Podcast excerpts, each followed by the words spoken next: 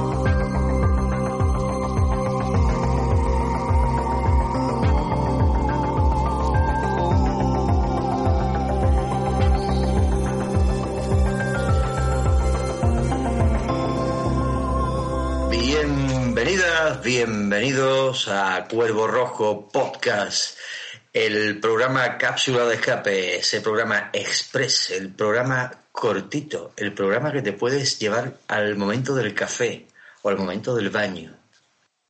Eh, sabemos que somos muy, muy extensos a la hora de hablar y podemos durar cuatro horas, pero aquí estamos con el formato pequeño, cápsulas de escape.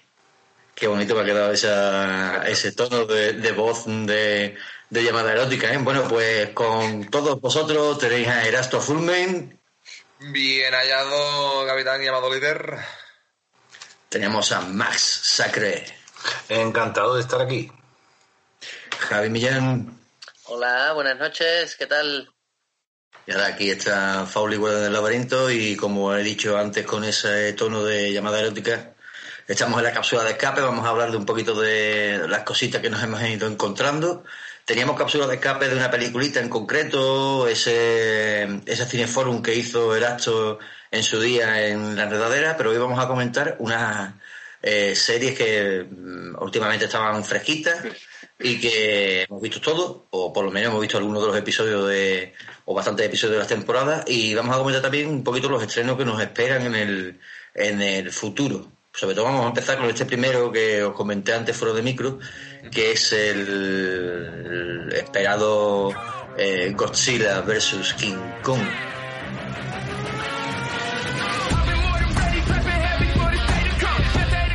Esta película de 2021, dirigida por Adam Wingard, que ya habéis visto vosotros el tráiler, ¿no? Que ya se está comentando que ha superado el tráiler de, de, los Vengadores en Game, que no lo ha superado realmente. Está el cuarto o tercer lugar de los trailers más vistos de estos, de estos años. El monstruo verso empieza a tomar forma, ¿no, Amado Líder? Sí, ya se comentaba, ¿no? Esto de Monarch, que íbamos a tener un un universo de, monstruos con los kaiju y, que aparecería King Kong, que hay que decir que ya en los años 60 la Toho trajo a King Kong y trajo a, Godzilla en un enfrentamiento, o sea que, que no es nuevo, que no que no empiecen a, salir gente diciendo que esto es moderno, es nuevo, porque ya eh, hay, hay precedentes de, de, de ese enfrentamiento. De hecho, hay un detalle en el tráiler que es lo que me, por lo que lo he traído, porque es para comentarlo, que si se fijáis hay un momento en el que Kong está con una especie de hacha o algo, ¿no? Que viene un rayo y lo golpea, ¿no? Al, hacha. Pues en la película de los 60, eh, Kong cuando está medio moribundo, un rayo le cae y le da poderes. Bueno, poderes que es... ¿Poder a ahí está, más o menos así. Torcon. Ahí está. Y el, bueno, ¿te parece que la negociación para ceder los derechos del personaje de, por ejemplo, de Godzilla, ¿no? Ha sido una negociación bastante, bastante dura, ¿no? Porque los requisitos para que pudiera participar en una producción extranjera pues entraban de que eh, Godzilla no podía comer niños, ¿no? no podía ser ridiculizado, no podía perder, no podía... Sí, hay, un, hay un, contrato por lo que sé. Derechos de imagen de Godzilla. no podía hacer cosas muy feas, ni muy malas, ni, ni perder. Eso es buenísimo. Puede salir pero no puede perder. Bueno, que, bueno, y en la original, Amado Líder, tú que la, has visto y la tienes fresca, porque yo la verdad es que no creo que no he tenido el placer de coincidir con, con ese encuentro entre monstruos en la clásica. Eh, la original, ¿quién gana, Amado Líder? Haznos un spoiler. Proto spoiler de lo que va a pasar en esta. En la, en la antigua gana Kong, por supuesto, porque el malo es Godzilla, en la, en la, en la de la Toho antigua más que el malo es, bueno, sí, está atacando las ciudades y Kong es como el... Más o menos empieza como el trailer. El trailer se supone que Godzilla de repente empieza a atacar ciudades, a barcos. Entonces pues intentan buscar un arma contra, contra Godzilla.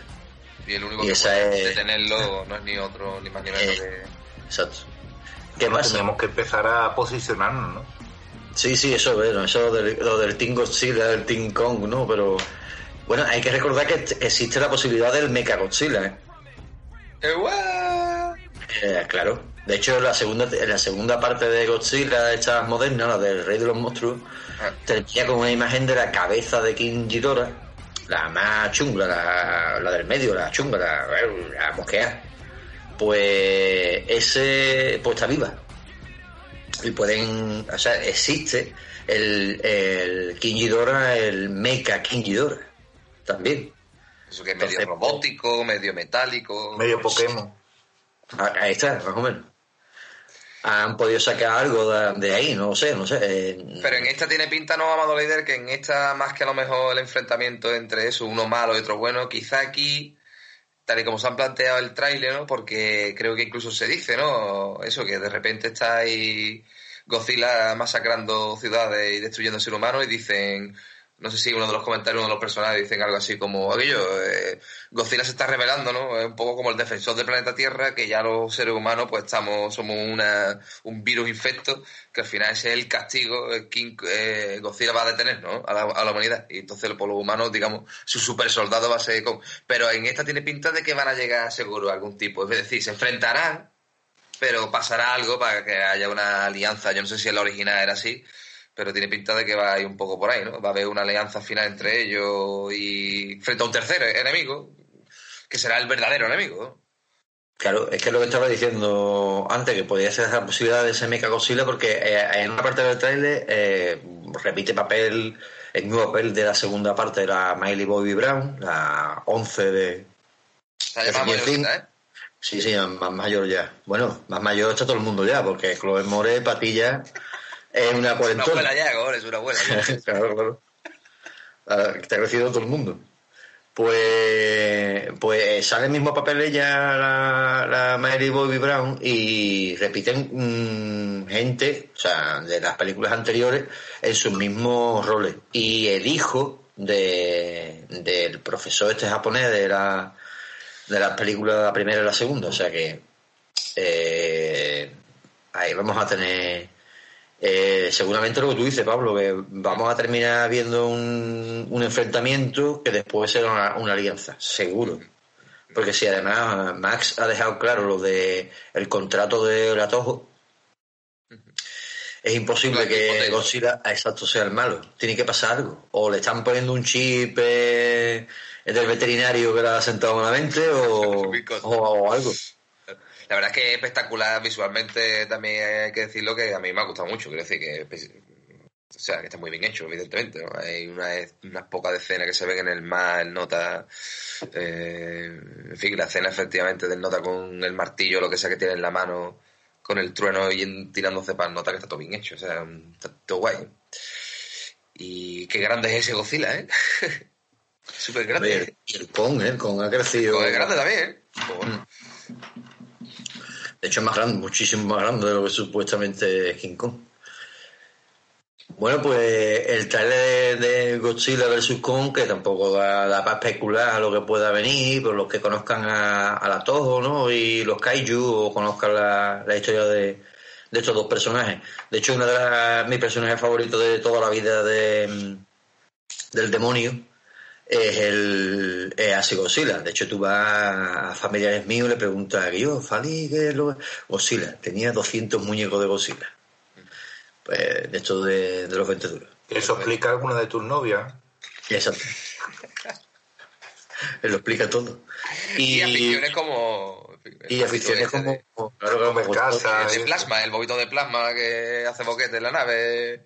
Y cada vez que se le sienta para la mente de Burbo.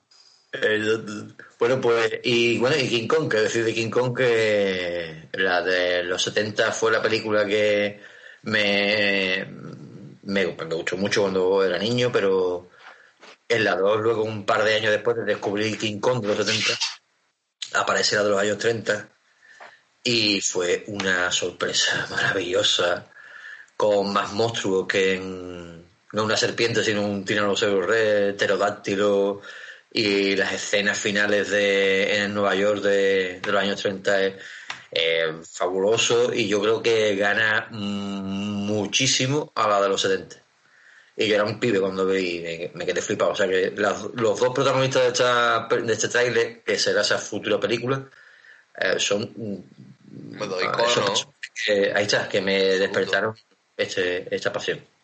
Que ya hablamos bastante también en otro programa, ¿no? Acerca de Godzilla y King Kong y hemos tenido también referencias en el cine estadounidense de los últimos años, por ejemplo Rampage, ¿no? con, con La Roca, basado en el videojuego. Pero también tenemos monstruitos de todos tipos. ¿eh? O tenemos, por ejemplo, la, la, saga también de nuestro amigo Abrams, ¿no? Del monstruoso Cloverfield, que también, la verdad, a mí, a mi parece por lo menos, a mí me gusta bastante, ¿no? Y se queda un poco ahí en, no desarrollado, ¿no? También son tres películas que al final no terminan de explicar casi nada. ¿eh? A mí Cloverfield me gustó mucho la, primera película. Bueno, pues dejamos aquí un poquito el tema de, de Godzilla y con y vamos a un poquito a, a esa galaxia muy muy lejana que, mm, a nosotros nos encanta eso de, viajar rápido a la velocidad de la luz. Madre tía. La verdad que nosotros, el halcón milenario no, tenemos el, cuervo rojo que va por un, en vez de 14 va a 12, pero bueno. Está... al hiperdespacio. Hiperdespacio.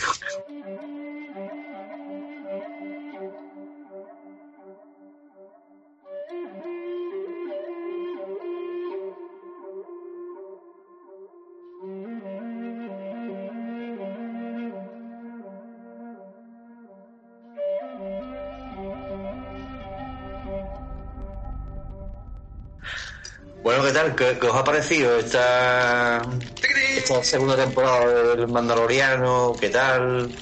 Nosotros llevamos cariñosamente eh, un saludo a un colega que los oyentes dirán, ¿qué coño es? Pero, John Lucas. Mingoloriano, ¿no? Nosotros tenemos a nuestro propio Mandalorian, que es el Mingoloriano, que se eh, batalla por las gracias de Cádiz con su moto. Con su casco y su armadura, sí. Hombre, claro, Gloriano, por favor. Bueno, ¿qué tal la, segunda temporada? ¿Eras tú muy flipado o Max está ahí intentando terminar la serie? A ver. Y, y, bueno, te voy a apuntar un par de cosas. La verdad es que es mejor que la primera. ¿no? Hmm. Oye, lo que veo que es que Disney, Disney Plus está cogiendo muchos puntos para ponerse en la plataforma dominante, por lo menos en novedades, ¿no? Eh, ahí, ahí yo discreparía un poquito, porque sí que es verdad que, que tiene algunas series como que están en auge, ¿no? Vamos a meter aquí lo de. para no hablar más y no tener que soltarlo, no por ustedes, ya sabéis, aquí va a haber spoiler tela. Spoiler. Aquí hay gente que no ha visto esa serie. Tenemos a WandaVision, que pues, está la gente con buena crítica. Eh, estamos esperando la del Soldado de Invierno y Falcon y, otras más series, ¿no? Y aparte ha cogido el canal Stars, que también está en Amazon Prime, que ahí pondrá eso, todas las películas para adultos, esta clasificación R como Deadpool 1 y 2. Eh, el catálogo es mm, simple y llano, tampoco es en novedades sí que es verdad que hay cosas muy muy fuertes como el Mandaloriano o WandaVision o las películas o, las series de Marvel que nos vayan a venir como la de Loki por ejemplo. Pero aún yo creo, ¿eh? pienso, me parece que Netflix aún está un poquito por encima en el sentido de, que hay más gente que tiene Netflix que Disney Plus. Pienso, ¿eh? pienso. Pero bueno. eh, nos vamos, nos íbamos a hablar del Mandaloriano Sentémonos en el, en La figura, yo simplemente voy a soltar sin dar mucho spoiler por nuestros compañeros, pero en fin, me voy a morder la lengua porque es uno de los puntos más fuertes, evidentemente, de la segunda temporada, ¿no? Que es ese final. Mm, y lo que, claro, lo que ahí se enseña, ¿no? Que ha flipado mucho la comunidad también de fans de Star Wars, creo yo. Ha habido... ¿División? División, ¿no? Creo de opiniones, ¿eh? Bastante. A ver, sí.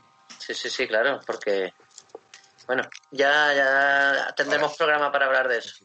Sí, yo creo que, que ah, hubo incluso comentarios de reescribir incluso. ¿eh? Claro, claro, claro, es que puede condicionar... Vamos a ver, vamos a ver, vamos a ver. Vamos a ver. Eh, entonces, simplemente, sin entrar en detalle, a mí esta segunda temporada pues me ha gustado como la primera. Sí que es verdad que también os digo que, que bueno, que eh, me parece que un poco, repito, claro, repite la, estructura de la trama de la primera, es decir, hay, digamos, dos o tres episodios que son los primeros de la temporada, empieza, ¿no? Empieza muy bestial, digamos, enseñando de toda la trama, y después hay una serie de capítulos sueltos hasta el penúltimo y último, donde ya esa trama se, se soluciona, ¿no? Y entre medio hay una serie de episodios un poco que son más aventuras, ¿no? Aventuras de Star Wars y en ese sentido podrían hacer millones, porque claro, aventura en el universo está guay, pues bueno, hay suficiente literatura y, de todo tipo de conducción y están guay, ¿no? Y no es que me disgusten, me disgusten esos episodios más, digamos, de tránsito, pero de que no avanzan en la trama, ¿no? Entonces, eh, lo que, lo que, esta segunda temporada sí que me ha pesado eso más. Hmm. Para mí, me ha, eh, estaba deseando ver que um, tal. Pues yo creo que en la primera temporada había más capítulos de relleno. Había dos o tres capítulos en el de que rescatan al hermano de no sé quién, eh, que esto es chungo. El de, hay dos o tres que tal, pero en este, sin embargo, la acción va de menos a más y es trepidante, o sea, es cada vez más una película, ¿no? La, la escena esa de la persecución en los tanques de, que se hacen pasar por los otros, o sea, tiene ya de todo, los elementos de una película de acción espectacular, ¿no? aparte de la producción espectacular que tiene, ¿no? Y un final con un clímax increíble que más allá de que te guste o no cómo se resuelve, eh, sin soltar el spoiler, ¿no? Pero más allá de que te guste o no, eh, es innegable que a todo el mundo le, le genera una reacción brutal. Es un pedazo de ¡oh! Es brutal.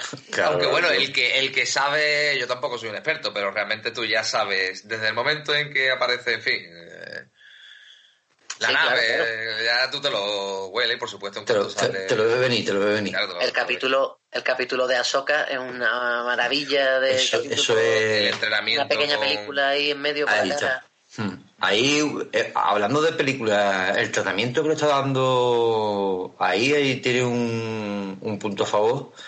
Eh, no lo sé, no soy experto en esto de, de, de ver los enfoques cinematográficos y demás, pero está teniendo, las series de Disney Plus, está teniendo un como ese eh, perfil más de cine, porque el episodio ha pasado con WandaVision en los dos últimos que he visto, que perfectamente podría entrar, si los une los dos, en una de las películas de Marvel.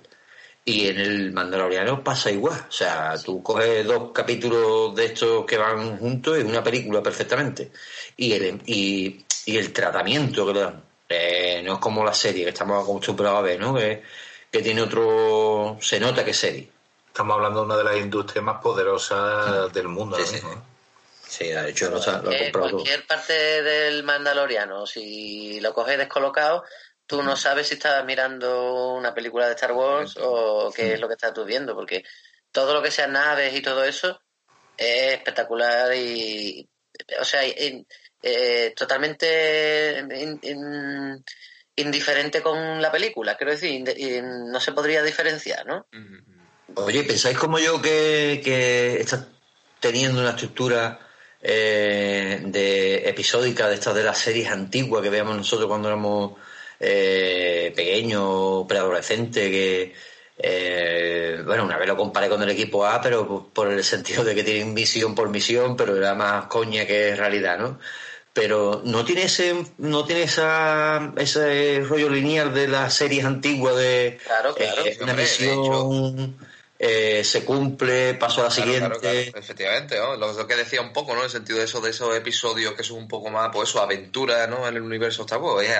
tiene que hacer un determinado papel, pasa con una serie de cosas, por supuesto hay una aventura, y, y también un poco algo que salva contra pronóstico, porque normalmente que salva la situación, incluso en el final, ¿no? Lo que pasa es que el final es que es tan espectacular con, con, claro, lo que entra por el símbolo que representa además para la saga, etcétera, claro, que, que eso eh, te toca la, te toca la fibra. Lo que, lo que también quería decir, no sé si estaréis de acuerdo conmigo o no, yo creo que sí, porque Javier estaba ya diciendo un poco eso, creo, antes, que efectivamente esto va a ser un poco como cuando sacaron las ediciones digitales remasterizadas del episodio 4, 5 y 6 y, en fin, y en el final, en el episodio 6, pues metieron a, al actor de Anakin Skywalker al lado de Obi-Wan, ¿no?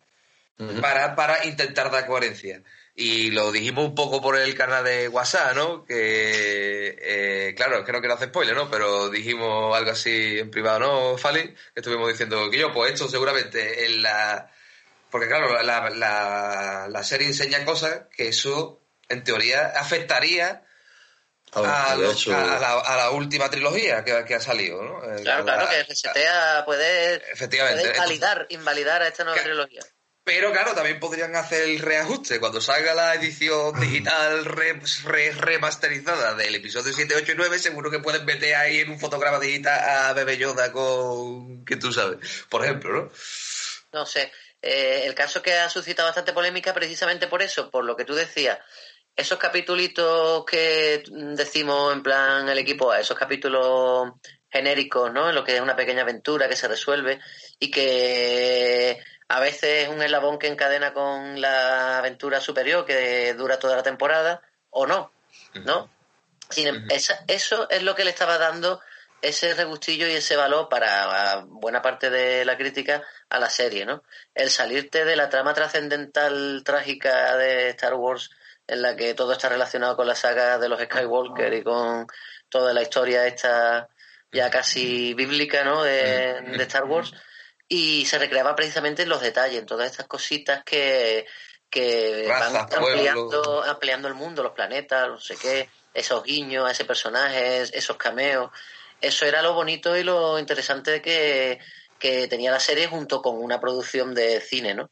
Entonces era como de repente recrearte y tener pequeñas ventanas a otros mundos de otras partes de Star Wars que todos los fans añorábamos y que quizá con este final pues acaba claudicando y, uniéndose al canon grande de, la historia prima, ¿no?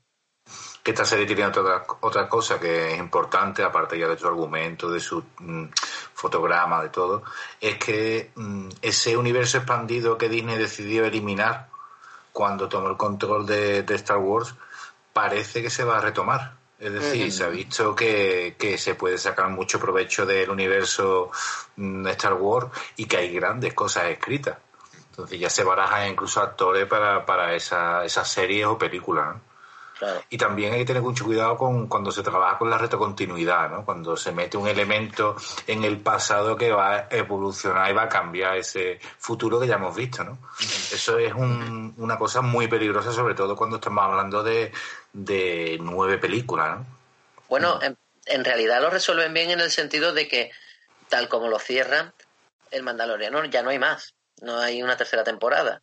Quiero decir, esta historia se cierra aquí. Y Baby Yoda le decimos adiós, hasta luego, hasta que lo retome Disney en lo que sea. En la nueva película, en la nueva serie o la nueva no sé qué.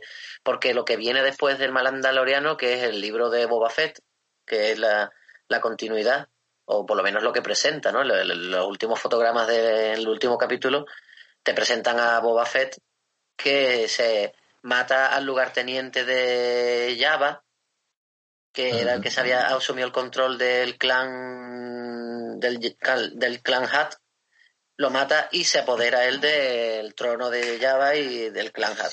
Y comienza el libro de Boba Fett, que es la nueva temporada que, se avecina. No Mandaloriano 3. Y, y, no, y no necesariamente, de hecho, yo no creo que, que aparezca Baby Yoda. Habrá otra cosa, un robocito, un algo. Tiene que haber algo para vender, está claro. Claro, algo habrá.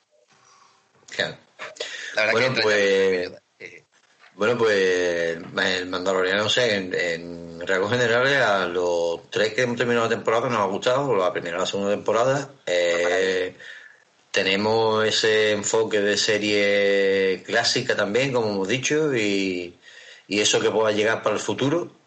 Y antes de que nos vayamos a, hablar de otra de las series que, ha llegado hace poco a, a nuestras vidas, eh, ¿Sabéis que hay algo nuevo de nuestro querido amigo el innombrable M. Night Shyamalan?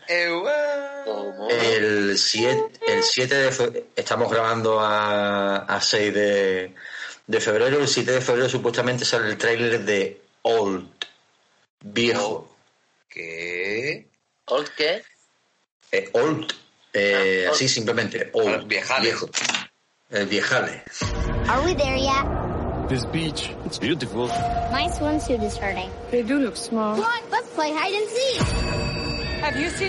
Pues sí, sale el tráiler creo que mañana y su estreno está esperado para el 3 de agosto, para, para agosto. Eh.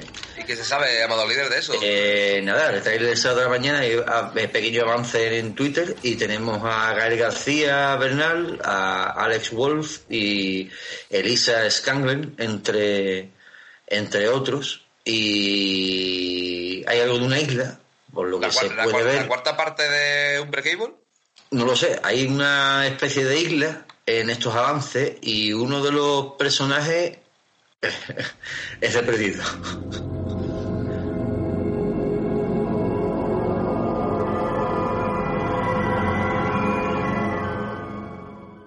Eh, a lo mejor no uno de los más recurrentes, pero ¿Quién es, quién Pero, ¿uno de los actores o de los personajes? Uno de los actores de, de, ¿Cuál es? ¿Cuál es? ¿Quién es? Ah. Uno, que hablaba con fantasmas, que sale la, a partir de la cuarta, creo que era, o la quinta. Ah. Ya sabe quién es, ¿no? El japonés. Bueno, pues ahí tenemos eh, Old. Eh, yo no sabía nada, ¿eh? me, he encontrado estos días con el, con la noticia y. Esa de Chamalian, ¿no? Esa sorpresita de Chamalian, sí, señor. Sí, sí, no, sí. Pues para que um, me echan un vistazo a ese trailer. Bueno, ¿y qué os parece el regreso de Blade a los cines ya? Que también se, se rumorea, ¿no? Bueno, se rumoreaba que había un, un, un acercamiento al cine otra vez, pero que sí, que, que que no, Wesley no, lo sé, ese es Mahershala, Ali, que es el de Blue Moon y eso, el de, Moonlight, perdón. Y, y el de la película esta de Green Book, creo que se llamaba la, la película que hacía de chofe. Creo que parece que mm, aparte del desarrollo de los personajes relacionados del universo Spider-Man, ¿no? Como Venom o, otros más que vamos a ver, los seis siniestros, etcétera, etcétera, también nos llegarán pues los hijos de la medianoche, ¿no? Eh, se ha hablado ya y casi está confirmado que habrá un nuevo motorista fantasma.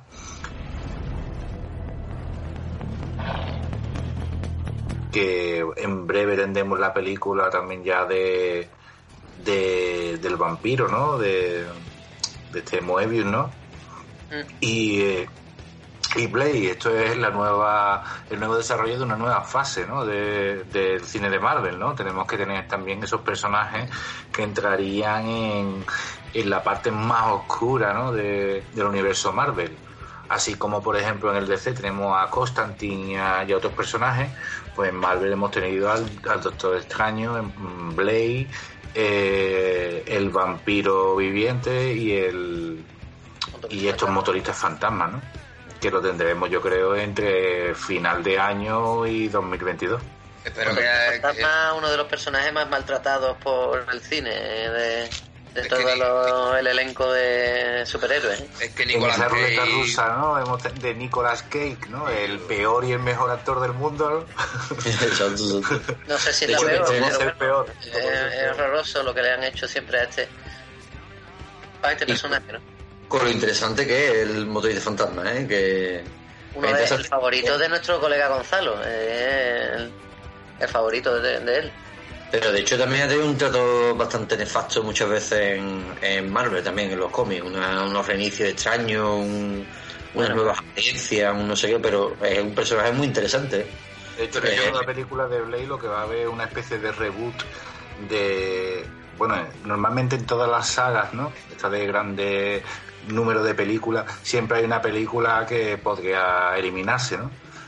Eh, Por ejemplo, Indiana Jones, esa última película pues, puede haber desaparecido, pues en Blade tenemos la tercera parte donde ni Ryan Reynolds le está desarrollando un papel muy bien con un personaje que en los cómics es un detective vampiro ni el Drácula ¿no? que, que encontramos ¿no? que es un Drácula un poquito así discotequero que está fuera de, de la- del canon ¿no? de Marvel de un Drácula mucho más serio más más clásico ¿no? y este es el que nos encontraremos en la nueva película de, de Blade Mm.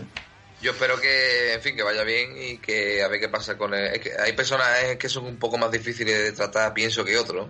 A lo mejor el motorista fantasma quizás sea un personaje muy interesante, pero por muchas razones difíciles que no quede aquello, pues eso, ridículo o chungo, bueno, No, por los tío. efectos. Tiene que ser No sé. una película rollo El Cuervo. Claro, así. es como estaba pensando por el equivalente en DC a Deadman. ¿Os acordáis de Deadman? El nota ese que era tra- trapecista. Sí, ¿no? sí, sí, sí, sí, Y el nota está entre mundo también. Un personaje muy interesante, también muy oscuro, porque nota efectivamente está entre mundo comunicándose con los muertos, pero también hacer una película, por ejemplo, de ese o una serie, imagino que tiene que ser un poco difícil, tiene que plantear un par de retos. como un apunte friki eh, rescatar la serie de Blade una serie que está ahí escondida en las profundidades de la red pero que mm, creo recordar que son unos nueve capítulos y que la verdad que está bastante interesante aunque los dos primeros son de muy muy muy bajo presupuesto que llegan a ser casi ridículos se nota un- a partir del tercer una inyección de dinero que, que mejora la calidad muchísimo ¿no? y lo, lo ¿Te acuerdas de la serie de Vampiro la Mascarada? Yo. Hostia, eh, serie, o- o- oye, una serie de películas en telefilm que salió en DVD, Sí, sí. que yo creo que llegaron a 9 o 10 incluso, ¿eh? O sea, una extensa saga gorda. ¿eh? ¿A cuál más la mala? mascarada la serie, a veces. ¿A cuál más mala? Tú lo has dicho, sí, sí, sí, sí. Yo la alquilaba aquí en, en el Blockbuster, aquí, no el Blockbuster, no, en, en el Drugstore, eh, de, la de- plaza Helio la, de la avenida. En Plaza Helio. en la Helio, yo, aparte de comprar las entradas para las raves y esas cosas, compraba, alquilaba y compraba películas. ¿eh? Qué bueno, Qué gorfo. ¿eh? qué gorfo era ahí. Qué bueno, Video Cruel. Un recuerdo ahí, bueno, un saludo a Video Cruel. Que sigue ahí como papelería.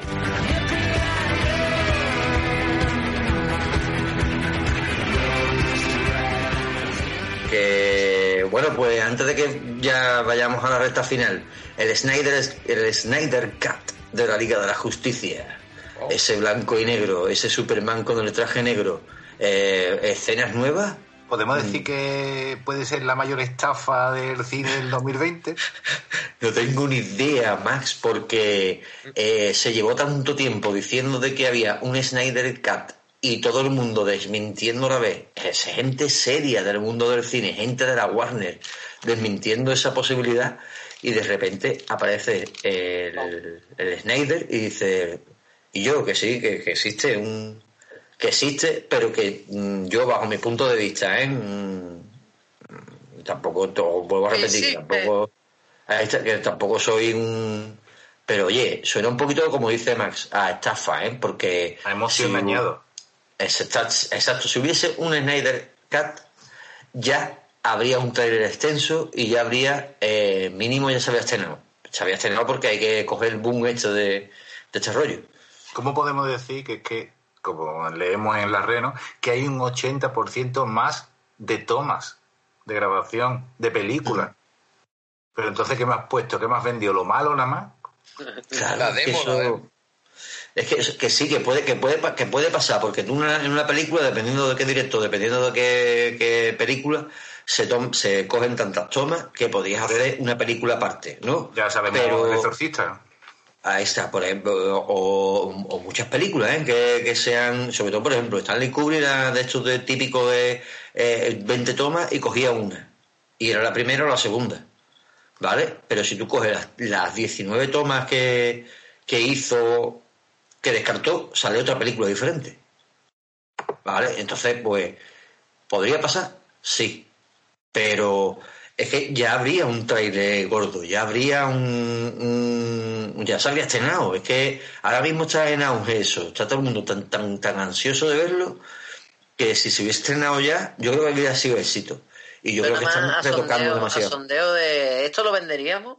Exacto, sí, sí, es que eso, es que, y vamos a ver, ¿eh? porque yo, yo, yo lo que diría es que va a haber una escena de, de Darkseid, de Darkseid que no, que no vimos a Darkseid en, en completo y que Steppenwolf tendrá una apariencia diferente, que, que saldrá las imágenes retocado, el traje negro de Superman, en vez de salir con su traje habitual, lo veremos con el traje negro, que es en blanco y negro la película, por lo que me corrijan los expertos, será más fácil a la hora de meter esos nuevos detalles eh, digitales, porque no hay color, entonces no, a lo mejor no se ve tanto el fallo. Eh, mm, yo creo que, que es como decía Max, en la gran estafa del 2021, desde el 2020 puede que sea la Liga de la Justicia Snyder Cut. Eh, Aquí Lucas acaban de escribir por el chat, eh, los expertos han dicho que sí, que efectivamente, Fali, que es como tú dices. Y además, bueno, ya hemos visto, por ejemplo, en Look and Feel que cada cierto tiempo pues, te sacaba, por ejemplo, eh, 15 minutos más de la Guerra Galaxia, o dos escenas más, o le metía un retoque digital de una nave pasando por debajo de, de alguna criatura. Pero esto me parece ya que es tanto crear este hype, ¿no? De, de lo que va a venir, lo que va a venir, al final va a ser un bluff. Bueno, pues nada. Vamos a, a, la, a la recta final de- del programa. Vamos a hablar de. Tuvimos el, el, el especial ya por fin de Stephen King que volvió a la, a la nave y hablamos de Apocalipsis. Apocalipsis. El- Apocalipsis. Total, que, que hablamos también de, de la miniserie, del, del cómic y precisamente también avanzábamos que se estrenaba la, la nueva serie de, de Apocalipsis en, en, en el canal Stars aquí en, en Amazon Prime.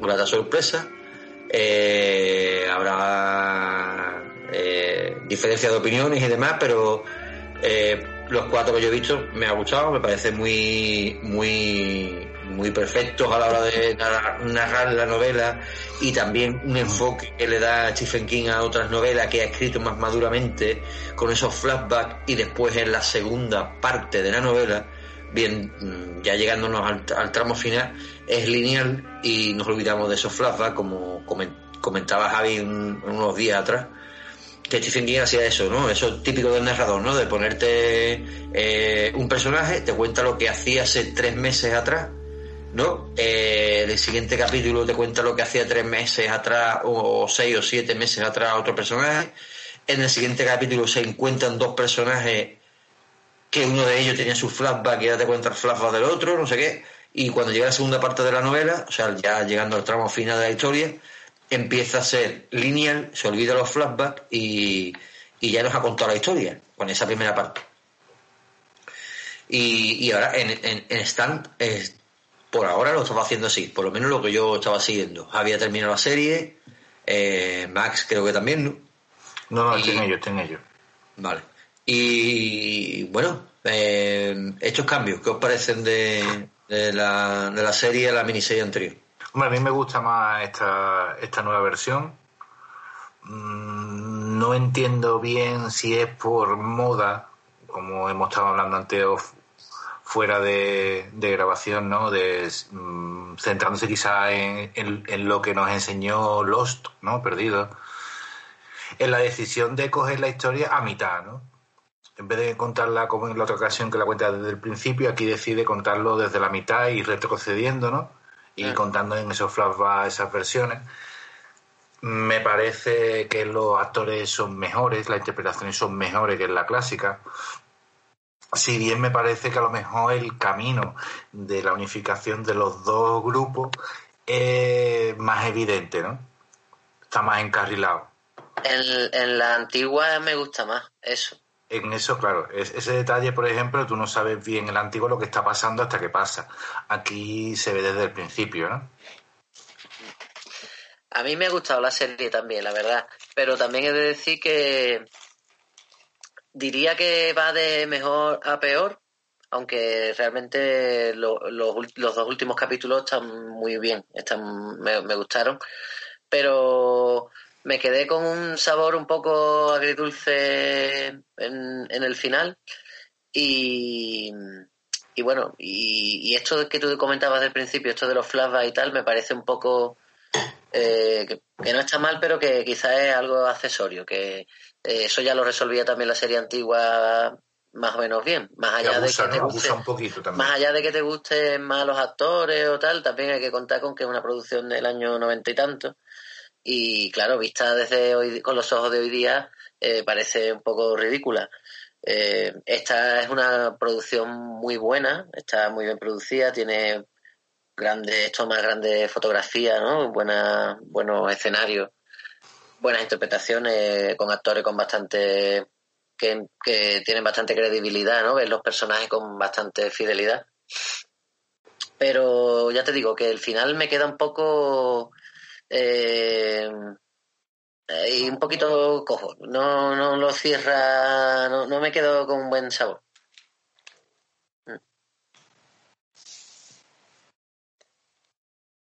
Te Pero refieres la recomiendo, a- vamos, la recomiendo porque ya te digo que es una, como decía Max, es una producción buenísima y, y tiene ritmo y, y, y muy guay. La música también está muy bien, ¿no? La música está muy bien eh, seleccionada tanto durante el desarrollo de las escenas como al final, ¿no? En los créditos que siempre tienen algún tema guapo, clásico eh, de cierre, ¿no? Mm, siempre así un poco rollo alegre, música de los años 40 o algo así, no sé. Interesante, ¿no?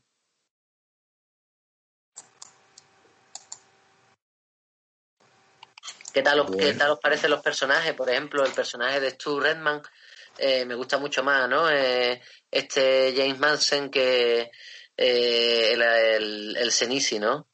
Me parece un tío que, más allá de que no tenga mi gran simpatía, no es, no es un actor que, que me sea de mi predilección, pero no hace un mal, un mal Stu Redman, ¿no?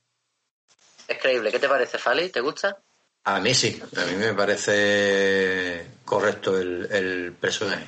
Sí, la verdad que sí, te, doy la razón en lo que acabas de decir. También es que el, el antiguo actor era un poquito también carapalo, como el Gosling. O sea que. Sin embargo, sin embargo, el personaje de Nick Andros, el Henry Zaga y el de la madre Abigail, el de Guppy Goldberg, no me gustan tanto como en la antigua. Mm, ahora tú que es muy de Rob Lowe, pero a mí sí que me. El Nick Andrews sí que me, me gusta. Es que además pierde mucho protagonismo. El Nick Andros sale muy poco, ¿eh? Ujú. Pero, pero a mí me, me, me gustó, me gustó cuando lo vi. Y el Tom Cullen eh, ha, si- ha sido de mi favorito con ese cambio Me ha gustado. para bien también, ¿eh? Para bien Tom también. Cullen me ha gustado mucho. Pero eh, te te tengo que decir, por ejemplo, Nick Andros es un personaje que sale muy perjudicado en esta serie en comparación con la anterior, en detrimento o en favor de Franny, ¿no? Franny es un personaje muy central en esta en esta nueva serie y mucho más protagonista. Algo que comentábamos en el programa de, de Apocalipsis en el especial, ¿no? Decíamos que Franny era un personaje que se quedaba un poco desdibujado en la antigua serie, ¿no? que se quedaba demasiado florero y sin embargo aquí es un personaje muy protagonista, ¿no? Que come mucho más tiempo de escena que, por ejemplo, el personaje de Nick, ¿no? Que sale en tres flashbacks y dos veces al lado de la madre de Guy la ha encallado. Bueno, ahora, ahora, ahora que, lo, que lo dice, eh, es normal que Stephen King dijera, por ejemplo, que, que sí, la novela era mm, muy blanca y muy machista. Eh, me refiero a la novela de Apocalipsis. Con la época en la que se escribió, o sea, teníamos, es, mm, claro, y aparte de eso, que teníamos a, a una personaje como Franny que podía representar a la mujer fuerte eh, y, decidida, y, y, eso que va a traer como la especie, como dijimos en el especial del Mesías, ¿no? al igual que la otra la otra antagonista no iba a traernos a, al anticristo no de por, por parte de Randall Flagg y creo que, que Stephen King ahí falló también hay que decir que su tercera novela publicada así a lo gordo no como novela novela y, eh, y aunque fuera un tío que, que, que escribiese o tal pues estaba empezando a a desarrollar su, su universo, su manera de escribir o su manera de ser. ¿no? Y, y aunque la verdad gustó mucho, hay que decir que tampoco es una narración, una narración ni perfecta, ni es un, ni es un libro perfecto, pero, pero gusta. Pero estamos hablando ahora de, de, de, la serie, ¿no? O sea, de, cómo, de la adaptación de la serie al libro. El libro será como lo hizo en su momento Stephen King y bueno, eso es la, pero, él, dice que era que le quedó muy blanco, muy muy blanco para blancos y muy machista, porque ya te digo, como hemos dicho, el personaje que se queda muy desdibujado de Franny, que empieza muy fuerte y termina desdibujándose poquito a poco, incluso la miniserie de Nick Garry, eh, aquí como bien dice tú, coge más protagonismo. O sea, si Stephen King reescribiera esa novela, eh, Franny sería como la mujer fuerte detrás de Stu y Stu a lo mejor sería el que flaquease en momentos decisivos e incluso sería Franny la que toma el, lo, muestra así, ¿no? La serie un poco. También coge mucha más relevancia el personaje de Harold en esta, en esta, en esta mm, nueva adaptación, en detrimento, por ejemplo, de Larry, ¿no?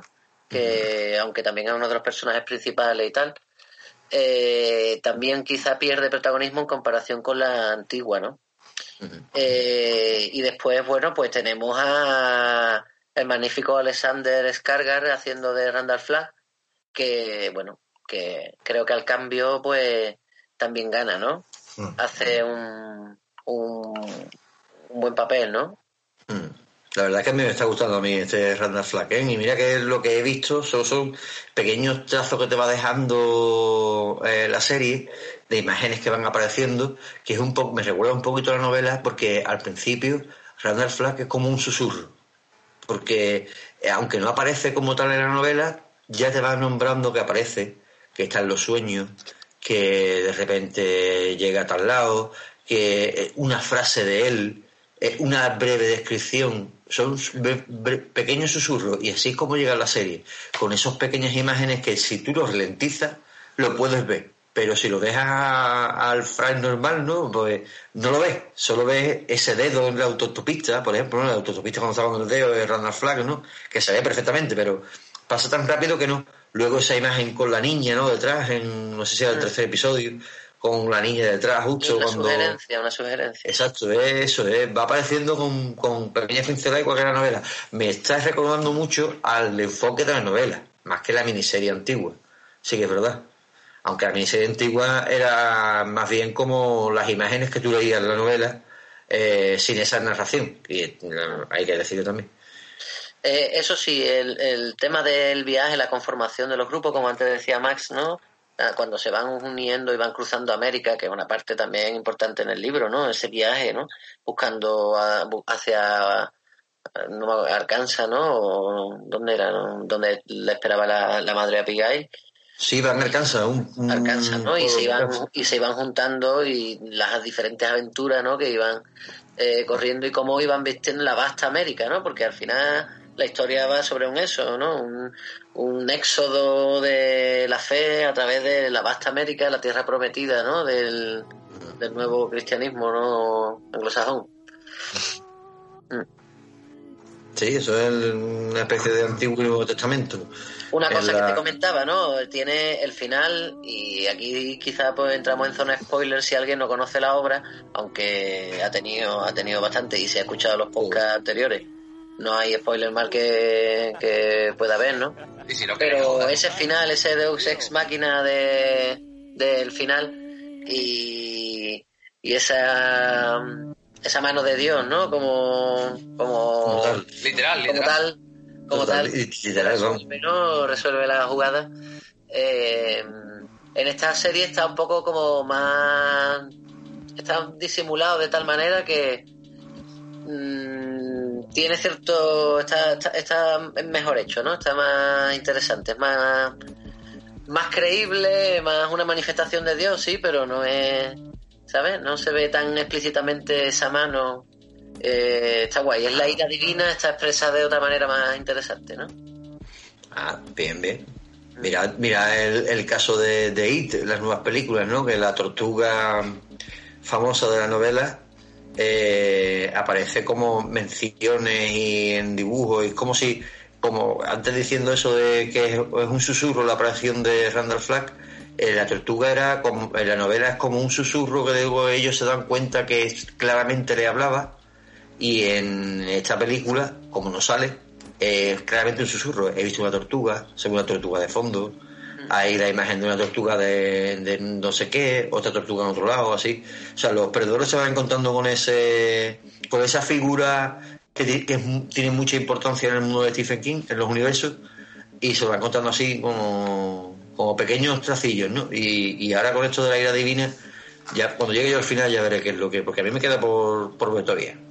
Bueno, una cosita, ¿no? quisiera terminar sin darle un poco de caña al personaje de Lloyd Henry, que en esta serie, eh, perdonadme, pero este es para echarlo. Este, no, este personaje no me gusta para nada en comparación con el personaje de, eh, de la primera temporada, ¿no?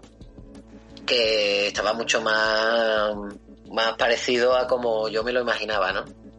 Eh, en este caso queda un personaje totalmente muy desdibujado y, y en el final además tú me dirás, Fali, cuando, cuando lo veas el último episodio, si te gusta la escena del juicio y, y cuando apresan a, a, los, a los enviados ¿no? de Madre Abigail en Las Vegas y si te gusta más esta o te gusta más la original.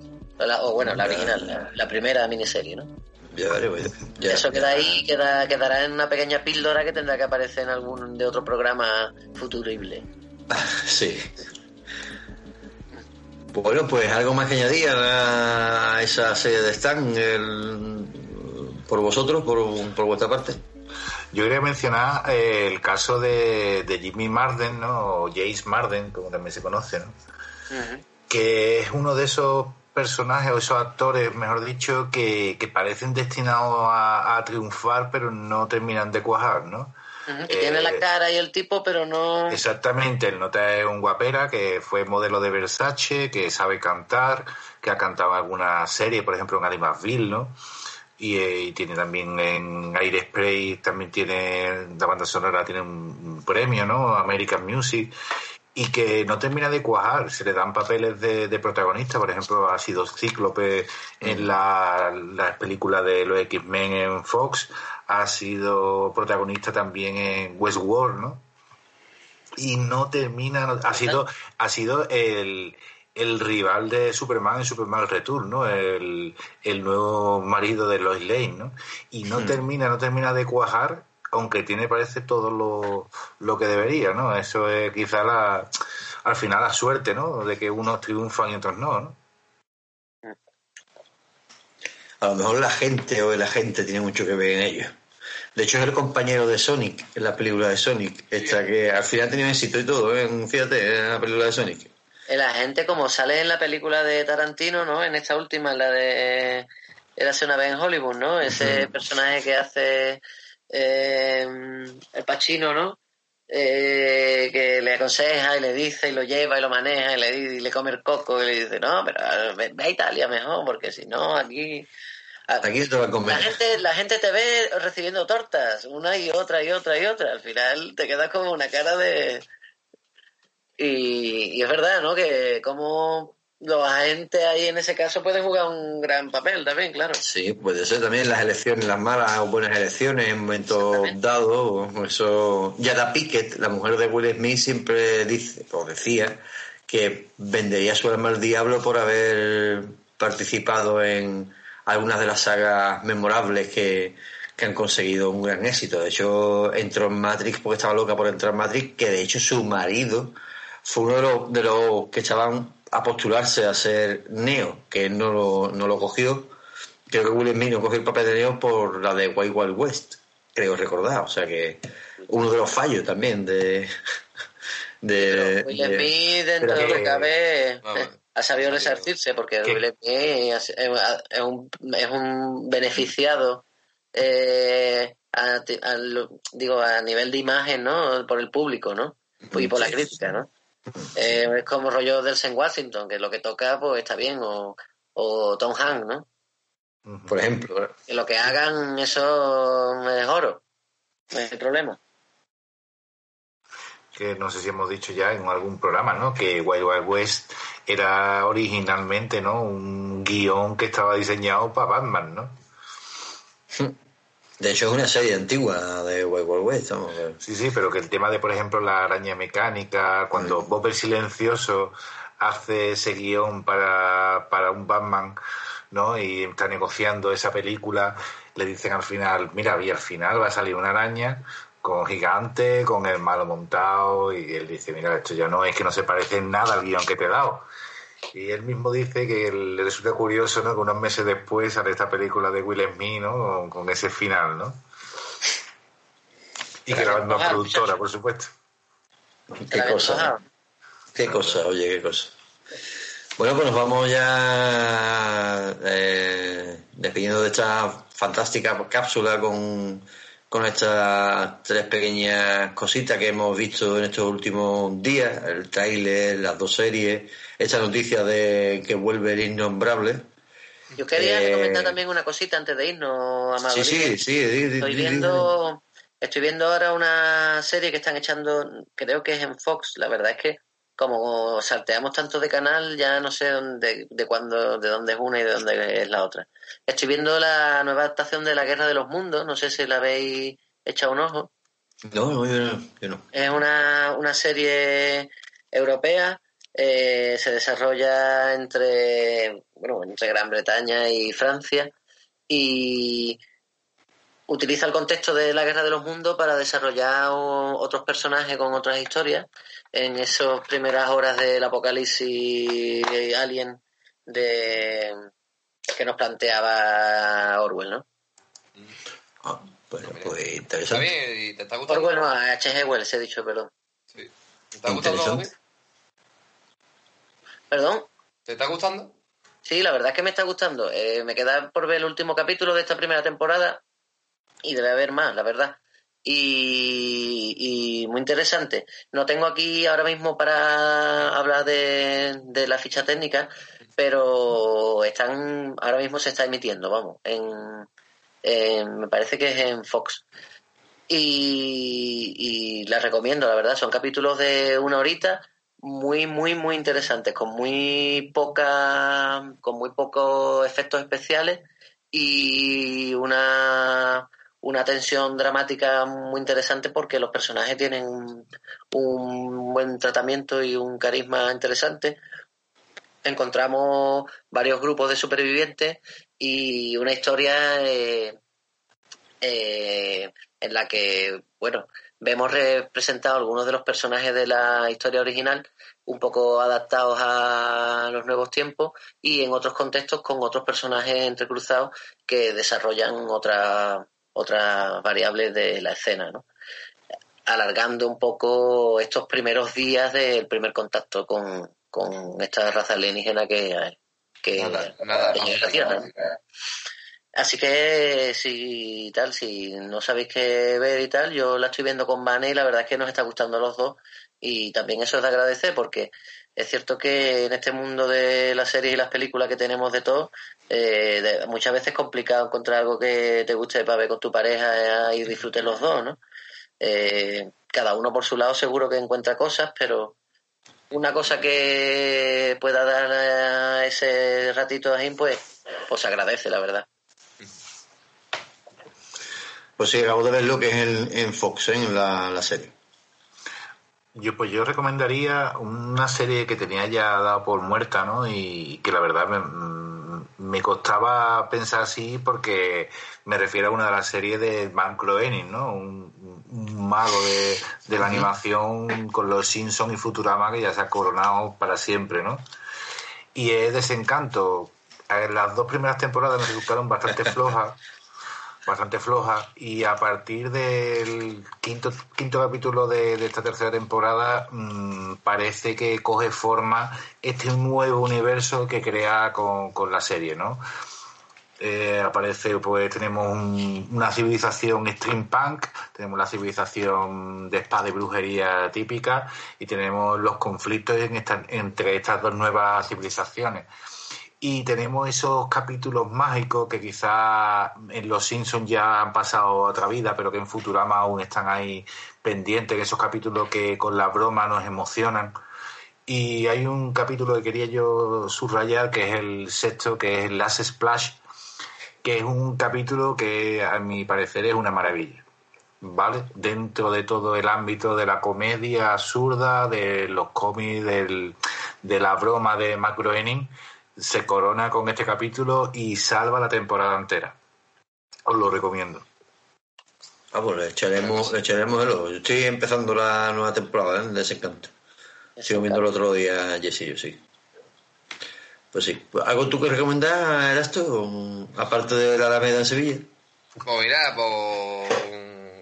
La Alameda, ¿cómo? Eso ya no existe, ¿no? Eso desde 2020, desde 2020 ya no existe nada de eso, de esas cosas. El, el charco a la pava. El charco a la pava. La Eso, pava. sí- eso sigue existiendo. ¿eh? Eso Sí. y seguirá existiendo. Y seguirá. Maravilla. ¿eh?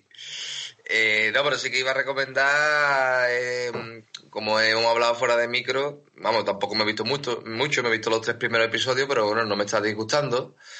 Y como soy uno fricoso y amante de este tipo de cosas, y eh, quizá nuestra audiencia, pues también, si no la conocen, esta última serie animada de, de Star Trek, no la de los 70, sino esta de 2020, que además he visto que el, el guion está hecho por Mike Mac, McMahon, este, el de Ricky Morty, ¿no? Por lo visto el que está detrás de, de la, del guion y de la y no sé si de la producción he, leído antes. Y bueno pues sí hombre Ricky Morty yo sé que Max eres un gran amante especialmente de esta serie. Hombre no llega al nivel porque realmente es que Ricky Morty ha dado episodios y o sea brutal no no es tan brutal pero bueno, dentro del universo de Star Trek, pues bueno, pues se puede. Es curioso ver a estos personajes como parodian todos los elementos. Ah, te refieres a los decks, ¿no? ¿Eh? A, la, a las cabinas inferiores de, de la nave de Star Trek, ¿no? A, Efectivamente, efectivamente. a los que están ahí currando mientras Sí, nosotros sí, vemos sí. como el eh, Spock y demás están en sus misiones y esta gente tiene con los papeleos y... Está gracioso, ¿eh? Está gracioso. Es, está gracioso. eh, exacto, debo de, decir, debo de decir que la serie va como increciendo y hay escenas buenísimas. Por ejemplo, de hay un en el primer episodio de un combate de bueno combate que una de las pibas la piba de la protagonista de, de la protagonista con un arma Klingon y empieza ahí a, a mira porque mira lo que hago con ella mira, va", y, y le clava el, en el en el pie en, en el, en el pie en el muslo al, al compañero y casi casi le revienta la, la arteria ¿no? y como todos sabemos en las naves de, de Star Trek no pues el médico te coge te pasa ese lápiz que tiene y te lo cura instantáneamente no no, no hay problema pero es curioso, está gracioso eso de ver a esto, a gente que, que lleva el papeleo, a la gente que está dentro de las cabinas, ¿no? A los que están dentro de los ordenadores, a los que están en... Y es, es- es gracioso, sí que es verdad. Buen- buena recomendación porque yo la estoy siguiendo también y, es- y eh, al que le guste el universo Star Trek le va a gustar. Yo creo que no le puede disgustar. Bueno, y al que le guste el, también el guionista del el, el McMahon este, ¿no? El de Ricky Morty, bueno, que al final es un...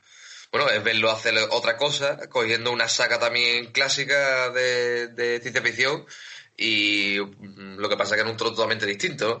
Claro, el- de humor tomado- negro y... Ha tomado esto como una sátira y como un homenaje, las dos cosas. Está muy bien, y se ve que, vamos, que te está hecho con mucho cariño. sea, hasta donde he visto me estaba gustando. Pues sí, pues esa es mi recomendación, queridos camaradas. Ole, seblete. Pues bueno, increíble, buenas tres recomendaciones. Yo no voy a recomendar nada, solo diré que escuchen a, a Cuervo Rojo y ya luego después os daré unas instrucciones cómo debéis de hacerlo. Pero. Vamos a, a despedirnos, queridos con tripulantes, y despídanse de la, de la audiencia.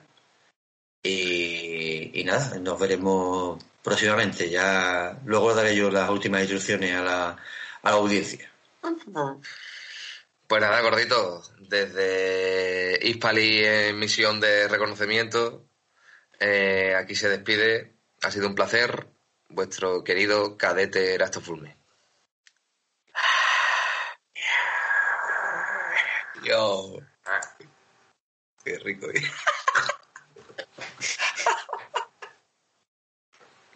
Tiene WhatsApp, Max.